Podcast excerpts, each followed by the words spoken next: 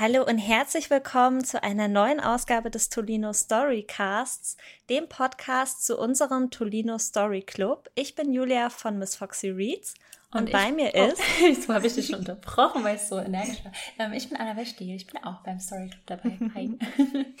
genau, und im Tolino Story Club lesen wir immer zu viert, also in einem Team von vier ModeratorInnen ein Buch äh, pro Monat. Und wir reden am Ende des Monats eben über dieses Buch auch nochmal im Tolino Storycast. Und diesen Monat haben Annabelle und ich zusammen ein Buch gelesen. Und zwar Hinter den Spiegeln so kalt von Liza Grimm. Und ja, darüber wollen wir heute nochmal mit euch reden.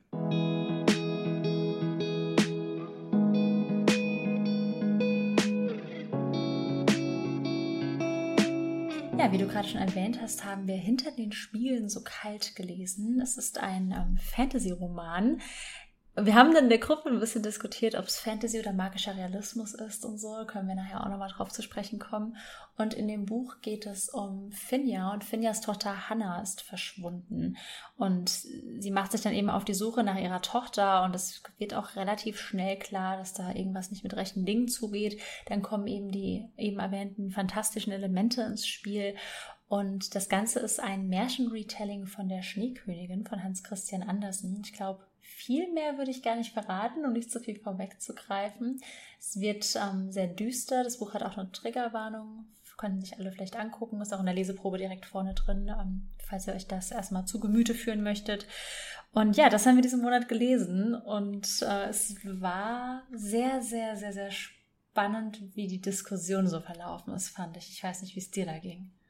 Ja, mir ging es genauso. Ich fand es total spaßig mitzudiskutieren, weil wir so viele unterschiedliche Meinungen hatten. Mhm. Und irgendwie waren sich ja, das war zumindest mein Gefühl, alle so sehr einig. Also viele haben immer genau die gleichen Aspekte angebracht, hatten eine sehr, sehr ähnliche Meinung darüber, was ihnen besonders gut gefallen hat oder was ihnen nicht so gut gefallen hat. Aber irgendwie waren alle Kommentare so sehr eigen und, und mhm. individuell und man hatte dann doch immer noch mal andere Nuancen beim Lesen und das hat mir irgendwie total gut gefallen und das hat dann natürlich umso mehr Spaß gemacht mitzudiskutieren. Ja, genau so ging es mir auch und ich glaube, der vielleicht erstmal so zum Einstieg, das Buch ist ja in mehreren Zeitebenen erzählt oder auf mehreren Zeitebenen.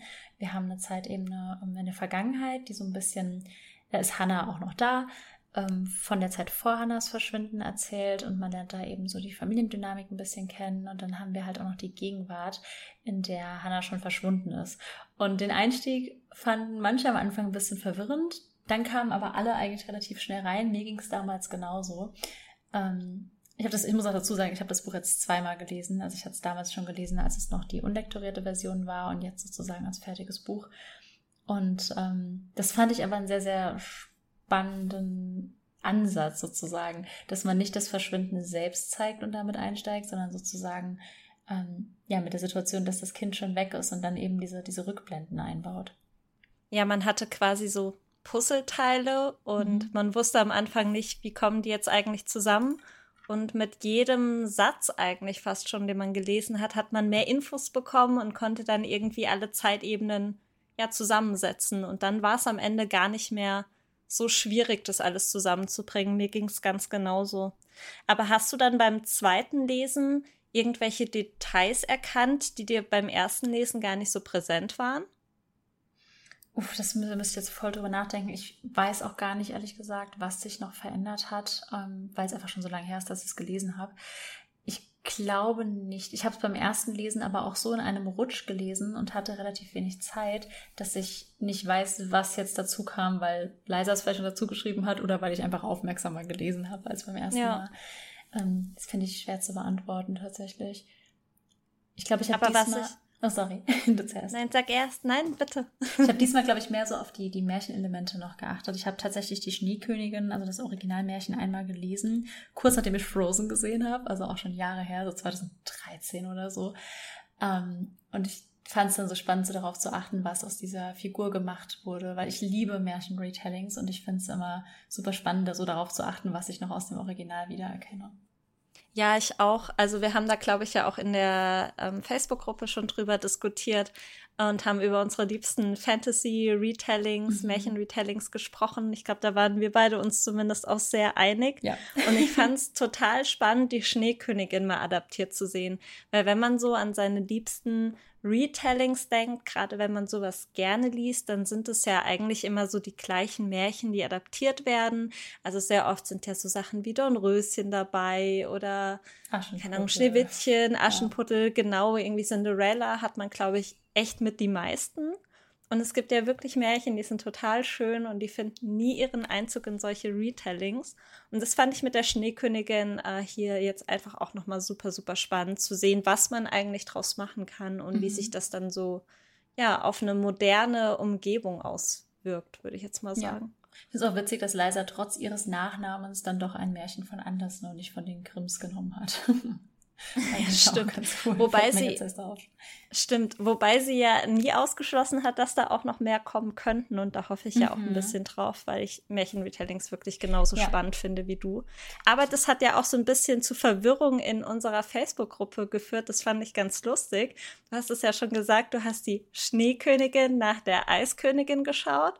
Und mhm. ich musste auch echt immer aufpassen, dass ich diese beiden Begriffe nicht verwechsel, ja. weil die Eiskönigin ja die Disney-Adaption mit Anna und Elsa, also den beiden Schwestern ist.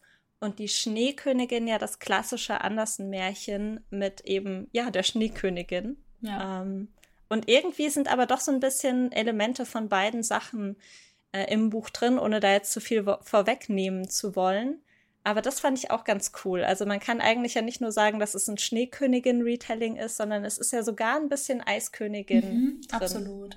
Ja, also ich glaube, ähm, wer Frozen geguckt hat, wird da auch Elemente wiedererkennen. Ich, wir haben ja auch einen Livestream mit Liza gehabt. Leider erinnere ich mich nicht mehr ran, aber ich meine, sie hat auch gesagt, dass sie das geschrieben hat, nachdem sie Frozen geguckt hat. Das kann gut sein. Wir haben auf jeden Fall, wir haben auf jeden Fall über Schneekönigin, Eiskönigin, Frozen geredet. Und da hat sie doch, glaube ich, auch gesagt, dass, äh, dass sie äh, danach ein bisschen recherchiert hat und rausgefunden hat, dass Disney die Schneekönigin zu brutal war und sie es so ein bisschen adaptiert haben? Oder hast du das, das gesagt? Das Weiß ich, ich nicht ja, mehr. Genau. Auf jeden Fall haben wir über diese drei Sachen gesprochen und ich glaube, mhm. sie wurde da von allem so ein bisschen inspiriert, was man definitiv merkt, wenn man das Buch liest. Genau. Was ich auch noch super spannend fand, also ihr könnt den Livestream auch nachgucken auf ähm, dem Instagram-Account von torino-de. Ähm, sie hat auch so ein bisschen erzählt, wie sie ihren Charakter, also ihre Protagonistin gestaltet hat. Die hat nämlich da, wir waren, ich meinte es ja schon, wir waren uns ja grundsätzlich alle einig, aber ich habe das Gefühl, Finja, die Protagonistin, hat doch so ein bisschen die Gemüter gespalten, ähm, weil manche sie unsympathisch oder unzugänglich fanden und dann wiederum andere halt so meinen, so verstehe ich gar nicht, woran macht ihr das fest? Und das fand ich sehr, mhm. sehr spannend, weil sie ist definitiv jetzt ein Charakter, mit dem sich nicht jeder identifizieren kann. Und ähm, ich bin auf der Seite, dass ich anfangs auch dachte, oh nee, sie ist mir schon ein bisschen unsympathisch. Oder ich habe nicht so einen Zugang zu ihr. Ich weiß nicht, wie es dir da ging beim Lesen. Mhm. Äh, also ich stimme dir dazu. Ich, also ich fand sie am Anfang unsympathisch. Wenn ich ganz ehrlich bin, fand ich sie auch am Ende unsympathisch. Aber ähm, ich, also ich, es gibt durchaus Bücher, bei denen ich das total kritisieren würde. Also zum Beispiel, wenn wir wieder beim Thema Romance sind, bei Romance mhm. soll man sich ja irgendwie so ein bisschen in die Protagonistin reinversetzen. Und die muss sympathisch sein und du, die muss mich irgendwie ansprechen, damit ich das Buch gut finde, damit ich mich in die Geschichte reinversetzen kann und so weiter. Und da fände ich es richtig schlimm, wenn eine Autorin das nicht schafft, zum Beispiel. Bei Finja versteht man aber eigentlich mit jeder Seite mehr, warum Finja unsympathisch ist und mhm. warum sie auf mich zum Beispiel unzugänglich wirkt.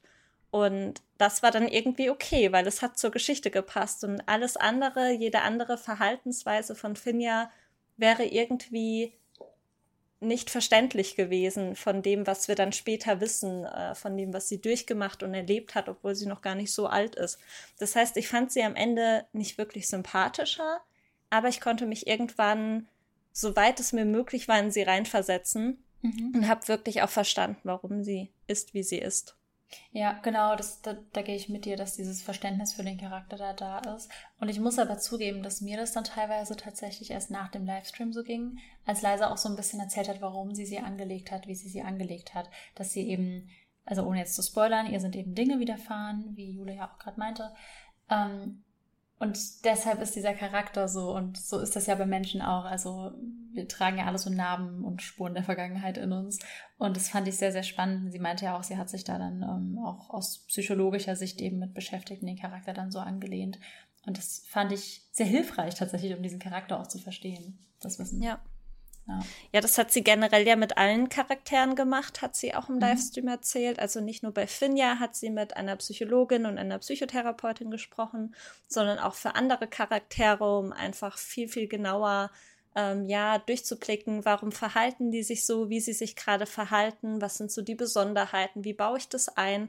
Und ähm, gerade auch das Thema, du hast es ja schon erwähnt, dass auch in der Triggerwarnung vorkommt. Deswegen kann ich auch nur noch mal betonen, schaut sie euch auf jeden Fall an, bevor ihr das Buch lest.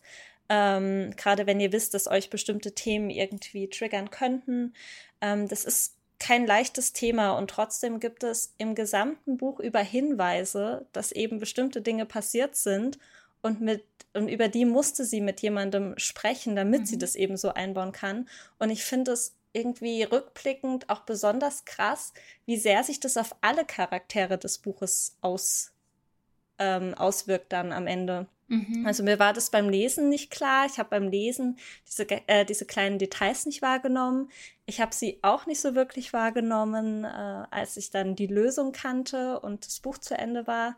Aber gerade nach dem Gespräch mit Liza habe ich gemerkt, dass nicht nur eben in Finja sehr viel Hintergrundwissen steckt, was man nicht sofort erkannt hat, sondern eigentlich in allen Charakteren. Und es ist irgendwie rückblickende, echt krasse Leistungen, die äh, Liza da besonders bei der Charakterentwicklung gebracht hat.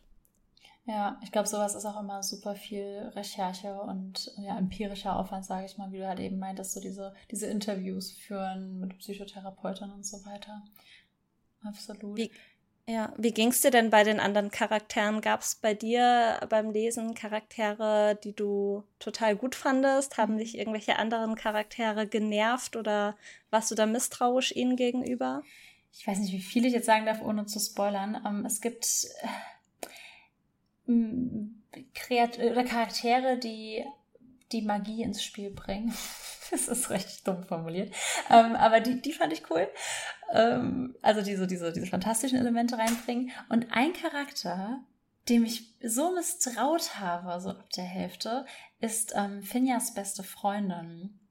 Und ich glaube, es ist kein großer Spoiler, aber ich, ich habe ihr halt sehr misstraut, weil sie super unterstützend die ganze Zeit war. Das fand ich cool. Und auf einmal meinte sie so, ja, okay, ähm, sie, sie zieht sich so aus dieser Geschichte raus und ich war die ganze Zeit so, okay, jetzt kommt was und sie, sie hat Dreck am Stecken und irgendwie wird sie jetzt Finja so das Messer in den Rücken rammen.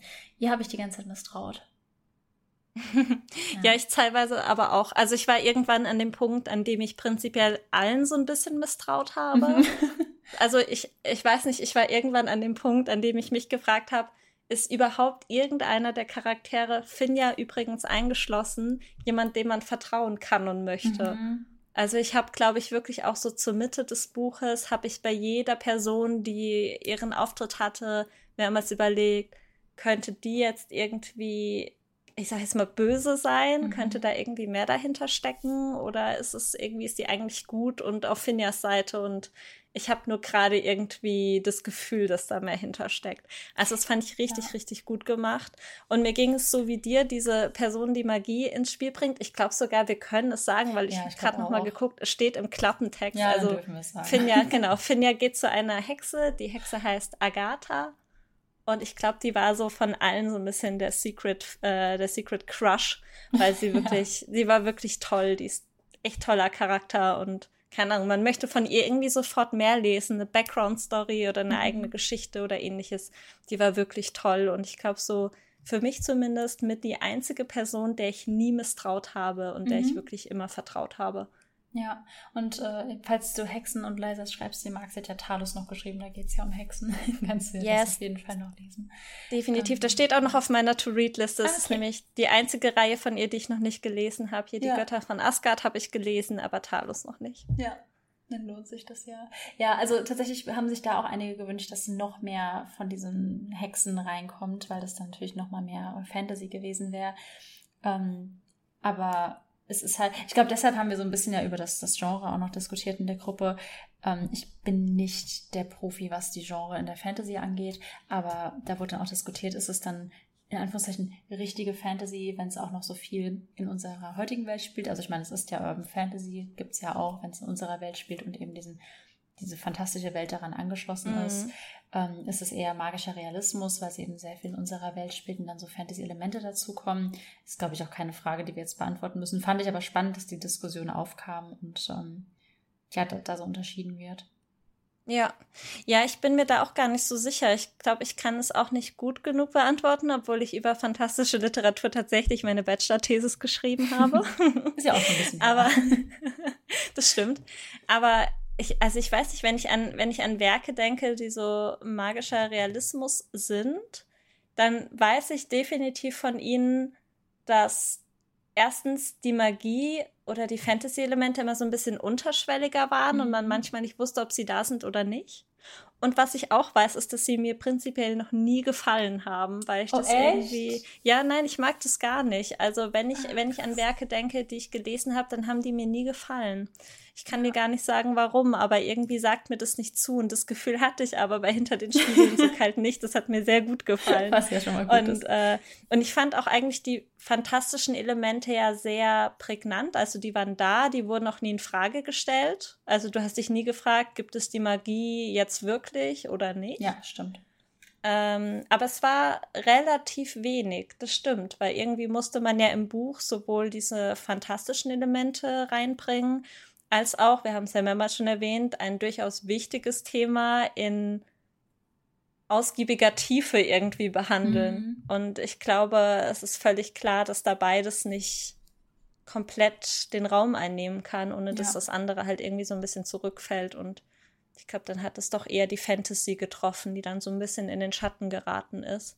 Was aber nicht schlimm sein muss. Also ich finde gerade so ähm, Märchen-Retellings sind ja eigentlich noch mal so ein eigenes Untergenre. Mhm. Und ich glaube, in vielen, die ich kenne, war es wirklich irgendwann so, dass diese Fantasy- und Magie-Elemente so ein bisschen zurückgetreten sind. Genau. Ja, ich glaube, gerade bei so Retellings, also wenn du dir Märchen selbst anguckst, sind ja teilweise auch mehr, einige von ihnen so, dass sie in der Regel eine normale Geschichte in Anführungszeichen erzählen könnten. Dann haben sie halt magische Elemente wie sprechende Tiere oder so dabei. Insofern. Mhm passt es da ja ganz gut rein. Ja. Das stimmt.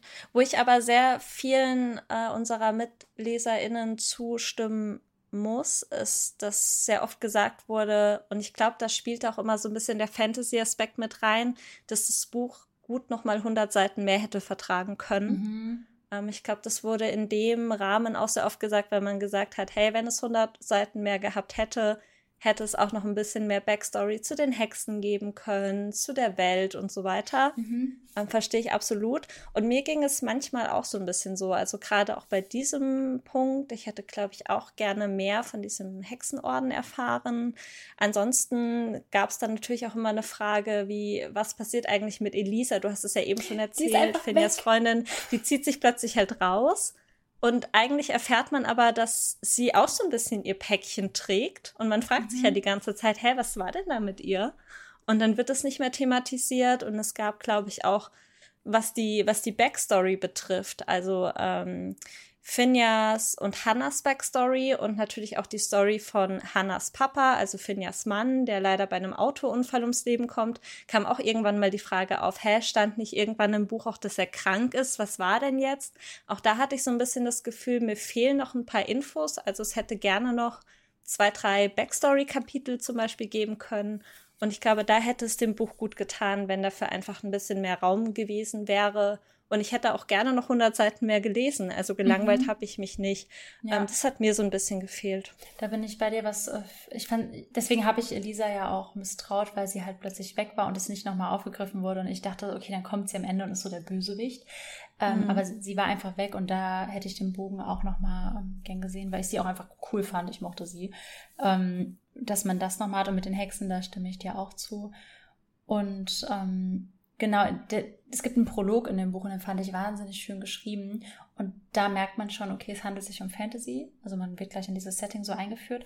Und dann ist recht lange kein Fantasy-Element, bis es dann eben mit den angesprochenen ja. Hexen kommt. Und ich glaube, also wenn, wenn ich mir von den 100 Seiten, die du gern hättest, noch 20 abzwacken dürfte, ähm, würde ich die dahin, dahin setzen und da auch noch so ein bisschen ähm, Fantasy, weil ich einfach, ich liebe halt Fantasy und ich finde, der Titel deutet es ja auch schon an, hinter den Spiegeln. Ähm, ich finde die, die Welt sehr, sehr, sehr, sehr spannend und hätte gerne mehr von ihr gehabt, noch so, weil dann wären halt mehr fantastische Elemente drin gewesen.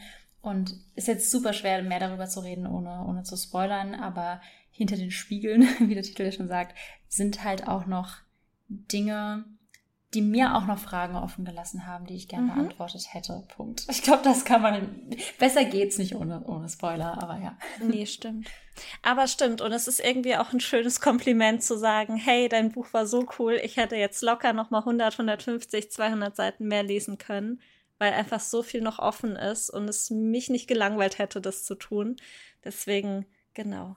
Das ist, glaube ich, was, was man sehr gut festhalten kann. ja aber, aber sie meint ja schon erstmal kein Spin-off geplant, von daher.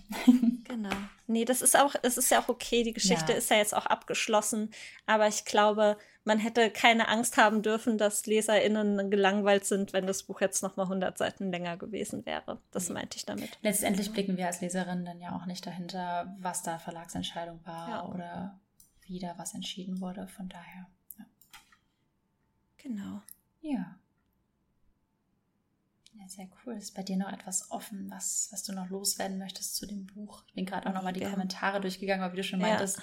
wir haben ja uns relativ alle auf eine Seite geschlagen, was unser Misstrauen bei manchen Charakteren anging. Definitiv. Definitiv. Also ich glaube, meine Punkte wurden alle genannt. Ich glaube, so um oder über diesen Spoiler-Punkt könnten mhm. wir noch locker eine weitere ja. Podcast-Folge füllen. Aber da wollen wir auch nichts vorwegnehmen. Ja, das ist dann natürlich ja, schwierig. Aber äh, genau. Genau. Ansonsten. Ja. Falls ihr es gelesen habt, schreibt uns gern. Äh, falls ihr wisst, was wir eben mit dem Spoilerpunkt meinten, dann können wir da privat noch weiter diskutieren. ja, auf jeden Fall ein unglaublich wichtiger Punkt. Und ähm, Liza wurde ja auch im Livestream gefragt, hey, und die Triggerwarnung verrät es ja schon, es ist kein leichtes Thema. Du hast da super viel recherchiert, mit äh, Fachpersonen gesprochen. War das nicht hart für dich? Und was mir halt da besonders noch in Erinnerung geblieben ist und was ich voll schön fand, war, dass Liza dann gesagt hat, natürlich war das hart für sie, aber sie hat halt immer dran gedacht, dass sie es total wichtig findet, dass diese Geschichte erzählt wird, dass dieses Thema behandelt wird und dass es ihr das wert war. Mhm. Und das mhm. fand ich irgendwie total schön. Ich glaube, das, das sagt sehr viel darüber, ohne dass wir spoilern müssen. Und, das stimmt, ja. ja. Das sind auch eigentlich sehr, sehr schöne Schlussworte, finde ich. Ja, bestimmt. Dann enden wir doch mit diesen Schlussworten. Und ähm, alle Zuhörer und Zuhörerinnen, die mitlesen wollen beim nächsten Buch, die können bei Facebook einmal Tolino Story Club eingeben und beitreten. Wir sind, sehe ich jetzt gerade, 279 Mitglieder schon, was echt eine Menge ist. Und wir lesen nämlich direkt im Januar weiter. Und zwar wird es, ich wollte gerade sagen gruselig, ich weiß es nicht, es wird ein Thriller. Kann man den als Grusel bezeichnen? Vielleicht. Es wird spannend, sage ich es besser mal so. Und wir lesen von Veit Etzold Die Filiale. Ist ein Finanzthriller. Bin sehr gespannt, was uns da erwartet und freue mich auf Diskussionen. Irgendwie habe ich immer die Thriller erwischt in letzter Zeit. Und du ähm, kriegst wieder Fantasy hier. Bin gespannt. Ja, dann äh, danke ich dir auf jeden Fall für das Gespräch und euch allen fürs Zuhören. Ja, danke dir. War super schön, oder ich finde es generell immer super schön, den Monat im Tolino Story Club mit der Podcastaufnahme abzuschließen, weil man dann irgendwie nochmal alles rekapituliert, was man so selbst gelesen hat, was in den Diskussionen und im Live irgendwie gesagt mhm. wurde. Das finde ich immer sehr, sehr schön und es war auch sehr schön mit dir. Ja, so ein richtig schöner runder Abschluss. Passend zum Jahresende jetzt. genau. Stimmt, wenn ihr die Folge hört, dann müsste es der 31.12. sein. Ja, dann guten Rutsch an alle. Ja, eben. dann hören wir uns im Januar wieder. Genau. Tschüss. Tschüss.